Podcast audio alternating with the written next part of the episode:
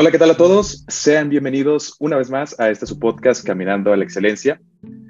El día de hoy, en una sección otra vez de filosofía en crudo, ¿quién creen que nos acompaña? Nos acompaña una persona muy especial, una persona que mediante un contenido de bastante calidad está haciéndose notar bastante ahí en redes sociales con un crecimiento importante. Y eh, bueno, es una profesional en el área de la salud mental, es psicoterapeuta y poseedora de uno de los acentos más geniales del planeta. Te preguntarás por qué. Bueno, pues porque nos acompaña desde Medellín, Colombia.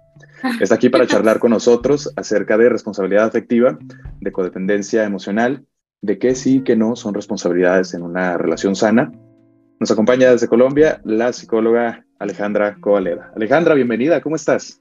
Hola, primero que todo muy emocionada de estar en este espacio, gracias por la invitación y me encuentro muy bien, muy feliz de estar aquí contigo.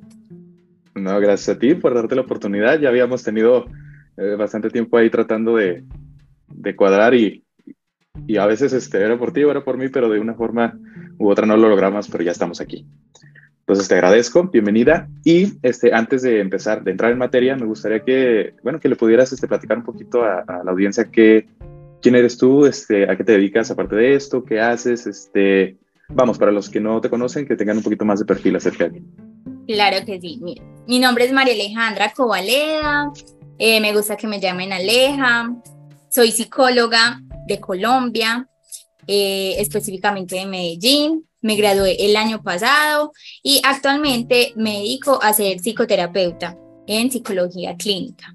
Eh, muy enamorada de mi profesión, de lo que hago y también creo contenido de valor en las redes sociales. Sí, lo cierto es que sí, se nota bastante eso, que, que te apasiona lo que haces, que te apasiona tu, tu profesión. Y pues bueno, este, Quedamos a hablar de eh, codependencia emocional, de responsabilidad afectiva. Yo en alguna ocasión llegué a escuchar la frase, las personas no te hacen cosas, las, las, personas hacen cosas y tú decides si te afecta o no. Desde el punto de vista de lo espiritual o, viéndolo como una frase New Age de, un libro de, de ayuda personal, siento que podría sonar a sabiduría, pero lo cierto es que no. Eh, quizás está un poquito mal empleada la frase, porque mediante esta frase muchas personas se escudan para, pues para ser unos auténticos cretinos y salirse con la suya.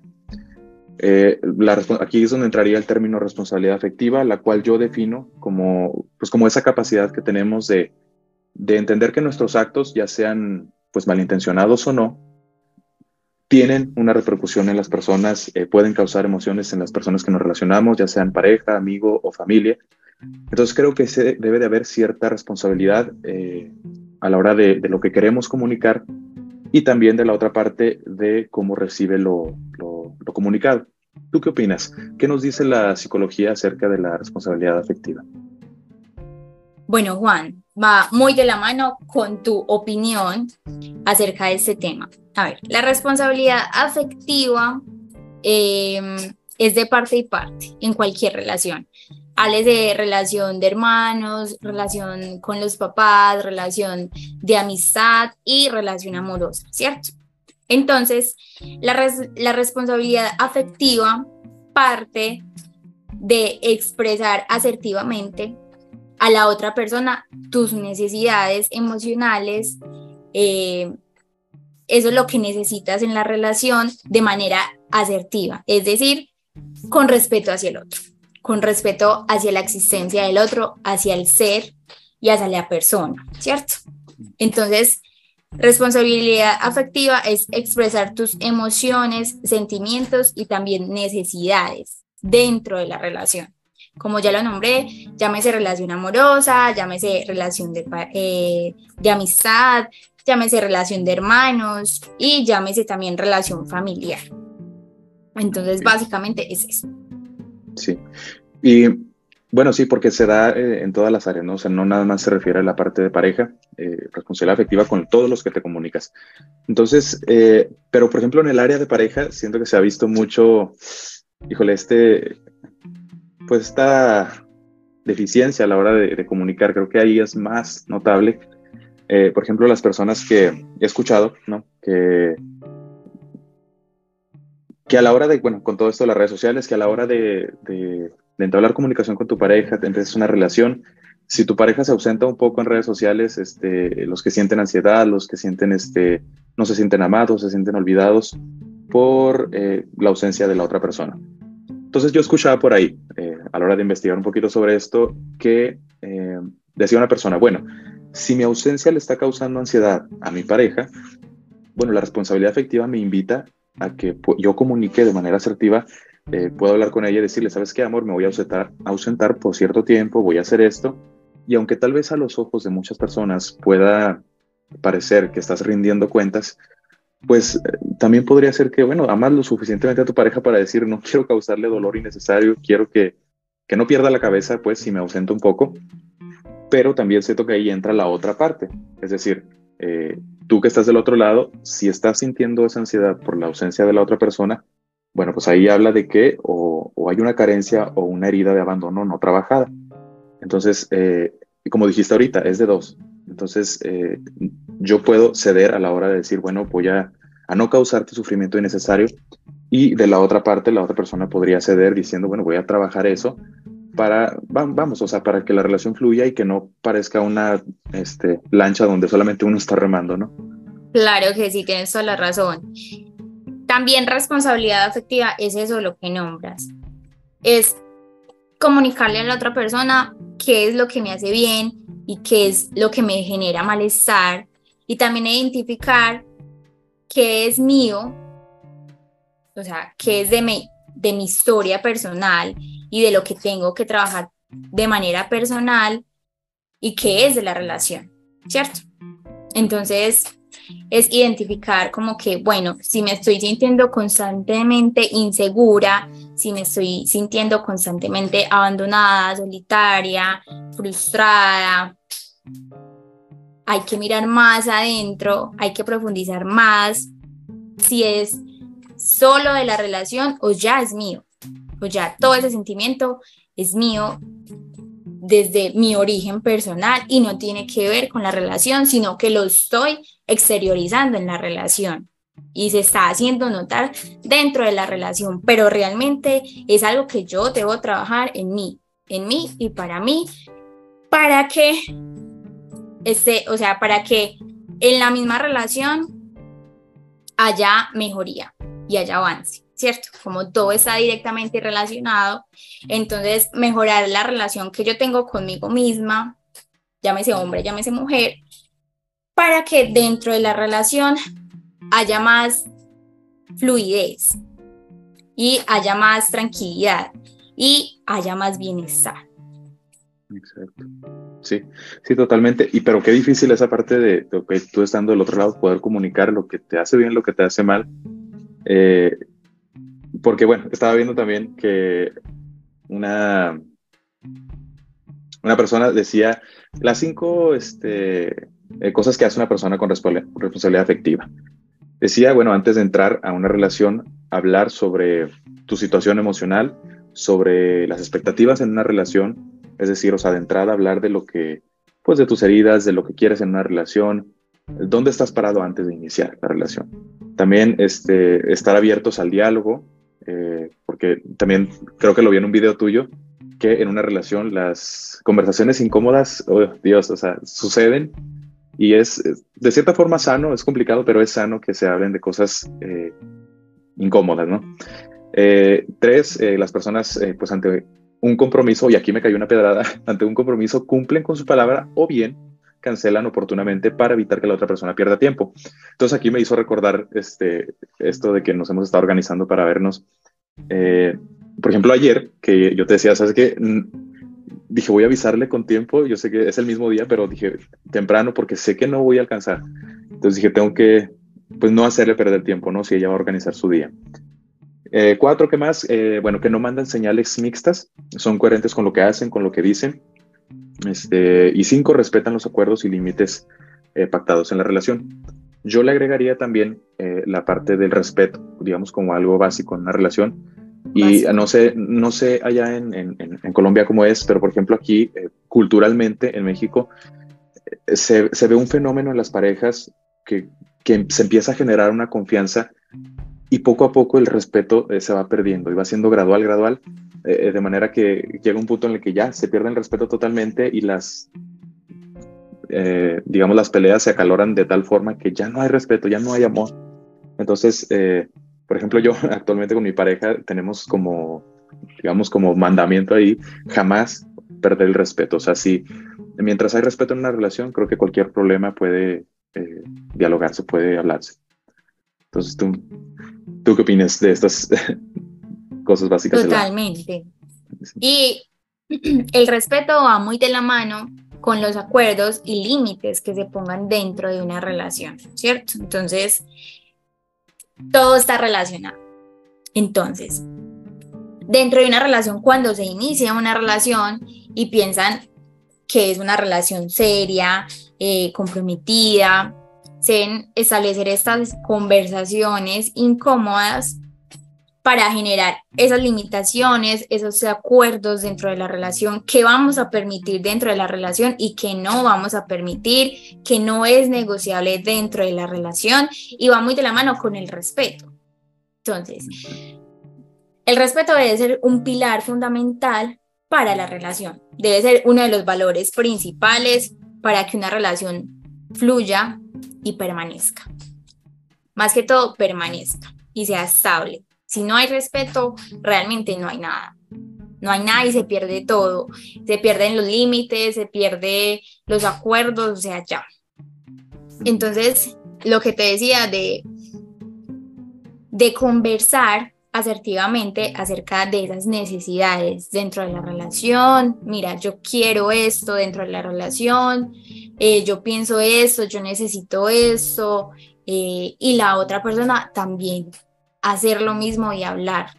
Que los dos estén en la misma sintonía, que estén en la misma sincronicidad. Si no están, si uno va por sur y el otro va por norte, no. O sea, o créame que no, no hay nada, no están por el mismo camino, no va a funcionar, va a haber problemas y problemas. Entonces, por eso es tan, tan importante generar acuerdos y límites dentro de la relación. Exacto. Sí, y va de la mano también entonces con lo que eh, dijimos también que íbamos a hablar, que eran, pues, que sí y que no son las, eh, digamos, responsabilidades básicas o sanas en una relación. Eh, bueno, por ejemplo, ahí la psicología, ¿qué nos podría decir acerca de eso? O sea, que de entrada en una relación, ¿qué sí le corresponde a tu pareja hacer? ¿Qué cosas no le corresponden? ¿Qué cosas, como decías ahorita, esto depende de mí, de mis heridas? Pero esto sí te corresponde como pareja o esto no te corresponde. ¿Qué, podría ser ahí? Bueno, de parte de la psicología y de la salud mental y de las, de las relaciones y vínculos, eh, nombran acerca de la responsabilidad afectiva como el pilar, como fundamental para que se pueda establecer y vincular una relación sana, ¿cierto? Entonces, dentro de esa misma relación, qué es lo que yo quiero hacer con la relación y con mi pareja. Entonces, quiero que la relación sea estable o quiero, por lo contrario, que la relación sea eh, un torbellino. Quiero que la relación me brinde estabilidad, quiero que la otra persona me brinde apoyo, me brinde su compañía, como también dejar claro qué es lo que yo busco con esa relación, ¿cierto? Entonces hay relaciones de todo tipo, como te decía. Y eso también va de la mano de cuando ya, o sea, cuando ya hay una relación establecida, cuando ya eh, ha pasado tiempo la relación, digamos que meses, semanas, uno va identificando, pues cada persona va identificando qué es lo que, o sea, qué cosas necesito trabajar de manera personal, ¿cierto? Que están obstaculizando la relación, que están obstaculizando em, que la relación fluya o que la relación mejore o que la relación pase a un segundo plano o avance, ¿cierto? Valga la redundancia, todos estos sinónimos, pues, para que me entiendas. Entonces, eso va en congruencia con tu proceso personal, como persona, como ser humano. Entonces, eh, también como tu desarrollo personal y profesional, que sí vaya alineado también como a la relación. Eh, muchas relaciones también se acaban porque los dos van en direcciones totalmente diferentes y ya es como imposible verse, no dedicarse en tiempo, dedicarse en espacio, que realmente ya no ven que la relación sea sana, sino que la relación se convierta en algo tóxico que no los permite, no les permite avanzar. Entonces, por eso es que se corta ese vínculo, porque una persona va por un lado diferente a la otra. Y la idea de una relación sana y estable es que los dos vayan por el mismo camino, que sea sincrónico. Y que no es responsabilidad afectiva esta parte tóxica de la que te hablaba. Esa parte tóxica, eh, que ya no hay sincronicidad, que ya no hay respeto, lo que nombrábamos anteriormente, que ya no hay límites, eh, que ya no hay acuerdos, o si se establecieron, ya en ese momento se rompieron. Eh, como toda esta parte insana. Ok. Creo ahorita, bueno, eh, con lo que decías me hiciste recordar, bueno, ahorita que cuando yo hablé de las, eh, de las cinco cosas que hacen las personas con responsabilidad afectiva, hablaba de los que dan mensajes mixtos. Cuando, cuando entras en una relación y das por sentadas muchas cosas, creo que también eh, entra ahí, o sea, de lo que deben hablar como pareja al principio de la relación. En, en, en, las relaciones se da por sentada desde la fidelidad, desde eh, los roles sociales en la pareja, si viven juntos, eh, son cosas que se dan por sentadas porque culturalmente es, lo que se espera, ¿no? Pero eh, creo que sí es algo de lo que se debe hablar. por ejemplo, no sé si te ha tocado conocer casos de, por ejemplo, de personas que son, este, son ex y terminan siendo amigos, pero ahí, ahí entra lo de mensajes mixtos que son amigos ante la sociedad, pero siguen siendo, este, tienen, siguen teniendo sus que veres después. Entonces, eh, ser congruente con lo que planteas este, en una relación al entrar. Eh, y esto más que nada porque, bueno, o sea, por ahí dicen que el, el, el, noviazgo es el arte de engañar a otra persona porque entras en una relación y de entrada lo primero que conoces de una persona es todo lo mejor. Sí, o sea, de, ah, mira, estas son todas mis cualidades. Ahora, estas son todas tus cualidades. Wow, somos dos personas perfectas que nos acabamos de encontrar. Pues no, este, yo eh, a modo de ejercicio hice con mi pareja lo que yo llamaba conocernos de atrás para adelante, que es, este, ¿qué es lo peor que yo me puedo esperar de ti? Es decir, que en tus peores momentos, ¿cómo eres? ¿Qué, ¿Qué es lo peor que me puedo esperar de ti? Y ver si, bueno, ya conscientemente yo le entro a ese terreno o no. Entonces es, es, importante, ¿no? También esa parte. Eh, Exactamente. Bueno, ¿y cómo brincar? Bueno, creo que hay una línea muy delgadita para brincarse a lo que, a lo que es, a lo que decías ahorita, a la parte tóxica, a la codependencia emocional. Creo que eh, esa mala comunicación puede hacer que, que, se entre en ese círculo de, eh, de codependencia emocional. Es decir, en el ejemplo que di al principio, yo espero que tú atiendas mi sentir, espero que estés para mí, y yo no hago absolutamente, absolutamente nada para trabajar en lo que me corresponde a mí. Codependencia emocional. ¿Qué nos dice la psicología de la codependencia emocional? Bueno, la codependencia emocional es cuando una persona depende emocionalmente de la otra para estar bien, para estar mal, para sentirte feliz, para sentirte triste, para estar tranquilo o por lo contrario para estar intranquilo, ¿cierto? Entonces como que yo dependo de ti para estar bien. Entonces si tú estás bien, yo estoy bien. Si tú estás triste, yo me pongo triste automáticamente, porque eso se da automáticamente. Entonces cuando no se hace esa identificación o esa separación de que tú eres tú en tu individualidad y yo soy yo en mi individualidad y singularidad, o sea, se, se confunden muchas cosas, ¿sí me entiendes? O sea, yo estoy para ti, o sea, relación sana y relación eh, codependiente, ¿cierto? Entonces, ejemplo de relación sana. Yo te apoyo en tus proyectos, en tu trabajo, eh, yo estoy contigo en presencia, eh, estoy en compañía contigo, ¿cierto? Ejemplo de dependencia emocional. A mi pareja lo despidieron del trabajo y está súper mal, o sea, está bajoneado emocionalmente. Yo me bajoneo con él. O sea, yo me pongo más triste que él. No, o sea, no, no, no, alerta roja, alerta roja. Eso ya es dependencia emocional. La idea es que la otra persona te saque de ahí. La idea es que la otra persona esté contigo ahí apoyándote, que sea tu paño de lágrimas, pero que también te impulse a, a seguir adelante y a ver, hacerte ver otra perspectiva diferente. ¿Me entiendes? No que se hunda contigo, no que el barco se hunda con los dos, no. O sea, jamás. Entonces, eso es ejemplo de que es una eh, perdón, de que es una relación sana y cuando ya se convierte en una dependencia emocional. Sí, y yo creo que no tiene, mm, no es que la otra persona no sienta empatía, ¿no? sino que más bien eh, sirves en ese momento difícil de tu pareja como una contención, como un apoyo para que no se derrumbe y, y pues bueno, sacar a flote los dos la relación.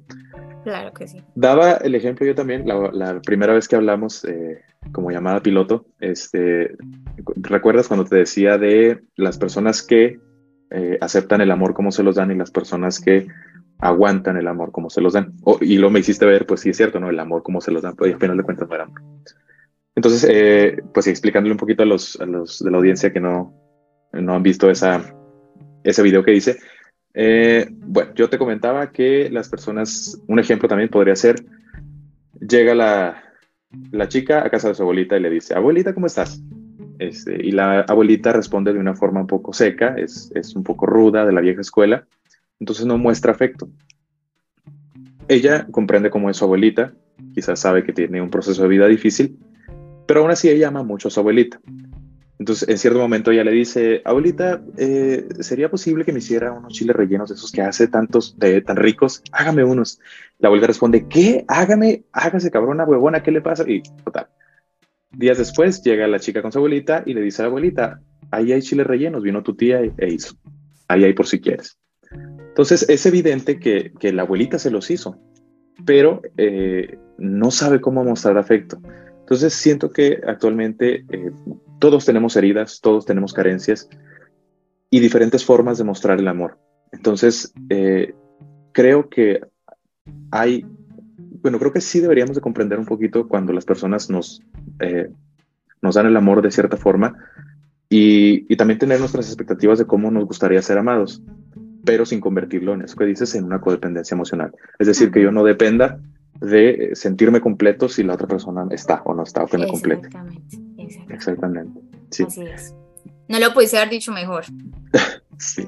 ¿Y cómo, cómo ves este, eh, la situación allá eh, en Colombia? ¿Cómo, ¿Cómo se ven las relaciones? ¿Es, ¿Es, igual aquí aquí o es este, cómo? Porque te digo, aquí hay, fenómenos muy raros de cómo se están dando las relaciones actualmente por esto de redes sociales y demás. Y pues ya no es como la vieja escuela, los amores de antes. Está muy raro todo aquí.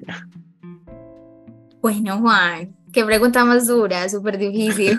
La más difícil hasta el momento. Juan, porque mira, pues las relaciones como tal se viven muy subjetivamente. Es decir, las relaciones se viven desde la historia y subjetividad de cada parte, ¿cierto? Entonces, lo, lo único que te puedo decir que es como un factor determinante o un factor eh, común en las relaciones en estos momentos actual, presente, es el manejo de las redes sociales, ¿cierto? De que de la exclusividad, pues le llaman exclusividad, ¿cierto? Entonces que a mí me da exclusividad, em, que, que no le dé me gustas a otras mujeres y viceversa o a otros hombres, sino que me dé exclusividad a mí. Y reducen el amor, la relación, la presencia, el apoyo, eh, la responsabilidad afectiva, reducen todo eso en las redes sociales. En que le dio me gusta o no le dio me gusta, en que comentó o no comentó, en que subió una historia conmigo o no la subió.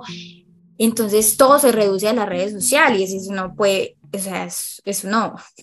O sea, para mí, como María Alejandra y como psicóloga, como persona y como profesional, para mí no está bien eso. Para mí no está bien eso porque como te digo, es reducir.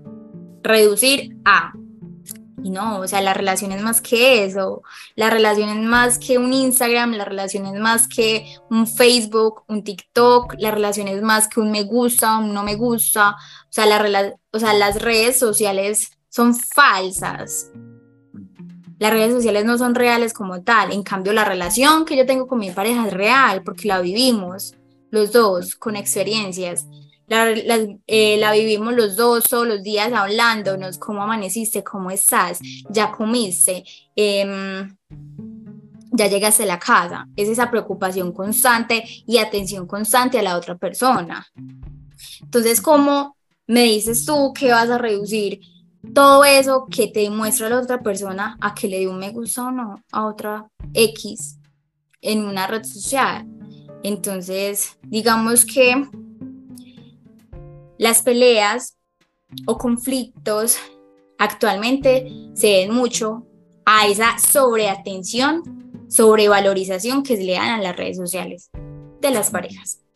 Entonces, eso es lo que y se, y se vuelve una métrica poco objetiva, o sea, se vuelve un círculo vicioso, se vuelve algo súper tóxico, o sea, reduccionista. Exacto. El cuánto me amas de acuerdo a la cantidad de fotos que subimos juntos. si me explico, si es, si es cierto lo que dices. Eh, y hay otro, otro factor. Eh, por ejemplo, eh, allá en Colombia, ¿cómo ves la cuestión cultural de, la, de las personas que toman terapia? está también un poquito estigmatizado, es decir, las personas sí van con frecuencia al psicólogo. Aquí, por ejemplo, o sea, culturalmente también es de que el que va al psicólogo es porque está loco. Entonces, este, ahí no hay cultura pues de ir a trabajar tus emociones. Bueno, pues en Colombia, después de la pandemia, después del 2020, eh, se volvió un poco más normal, se normalizó un poco más ir al psicólogo o ir al psiquiatra, ¿cierto? Entonces se le dio mucha más atención a la salud mental, justamente por ese periodo tan de, o sea, tan de crisis para todos y tan oscuro para el mundo. Entonces, después de la pandemia, siento, desde mi perspectiva como psicóloga, que la gente se desligó de ese tabú de que solo es para locos o solo es para los que tienen problemas y eh, decidieron dar ese paso más de voy a ir a terapia. Sin embargo, no en un 100%. O sea, no te puedo decir que ya no hay tabúes, que ya no hay estigmas, porque te diría mentiras. Pero sí en un porcentaje eh, se ha dado más importancia. Se ha dado más importancia en cuanto, en cuanto a, a promoción de la salud mental, en cuanto a, todo esto de las redes sociales, porque antes ni se nombraba, ahora en esos momentos se nombra, se nombra mucho, bastante, y es, como te digo, cada persona es un mundo diferente, cada persona tiene desde su subjetividad, eh, considera qué es lo que quiere, qué es lo que no quiere, qué es lo que necesita o qué es lo que no necesita. Entonces, siento que ya en esos momentos en Colombia se le está dando ya cierta importancia a la salud mental. Que todavía falta, sí, todavía falta, todavía hay camino por recorrer, pero antes estábamos peor, pienso yo. Sí, sí, pues algo muy similar sucede aquí. Creo que después de la pandemia se, se dio un boom de, de personas que empezaron a buscar ayuda, que perdieron familiares, que perdieron sus trabajos, que vivieron algún tipo de duelo y que empezaron a, a buscar. Eh, Pues eh, antes de, terminar, para no quitarte mucho tiempo, antes, luego con todos los invitados, este, que des una pequeña conclusión acerca del tema y, luego cierro yo. Ok, bueno, conclusión hay de todo lo que hablamos. Bueno, que, que busquen una persona que les aporte a su vida, que les sume, que no les reste, que los haga crecer, que los haga crecer de manera personal y también profesional, que los apoye y los impulse. Para mí esa sería como la gran conclusión de esta gran charla. Buscar una persona que esté a tu lado, que esté en tu misma sincronía, que tenga ideales y pensamientos similares a ti y que te ayude a crecer como persona y como profesional. Ok, gracias. Bien, eh, el amor, yo, bueno, será mi conclusión. El amor este, en pareja, bueno, pues se trata de dos. No se trata de quién haga más por el otro, de quién ame más al otro. Se trata de que los dos luchemos por eh, que las cosas estén bien. Eh, que haya más momentos buenos que malos, que lo que formemos juntos eh, tome forma de un hogar más que de un ring de box. Entonces, eh, decía Eric Fromm que, que la paradoja del, amor es ser uno mismo sin dejar de ser dos. Bueno, sí. Alejandra, muchísimas gracias por haberte dado la oportunidad de tener esta charla conmigo. Eh, espero que no sea la única, espero que más adelante podamos charlar sobre otra cosa, sobre profundizar en algún otro tema. Y pues ya para, antes de terminar, este, ¿dónde te puede encontrar la gente? ¿Dónde puede seguirte para que chequen tu contenido? Que sé que siempre tienes algo muy bueno para compartir. ¿Dónde te pueden seguir? Claro que sí, Juan. Primero, muchas gracias por la invitación, muchas gracias por este espacio. Créeme que me lo disfruté mucho, me lo gocé bastante y claro que sí, vendrán próximas eh, conversaciones más, próximos videos más, entonces pendientes todo el mundo, los que nos están viendo.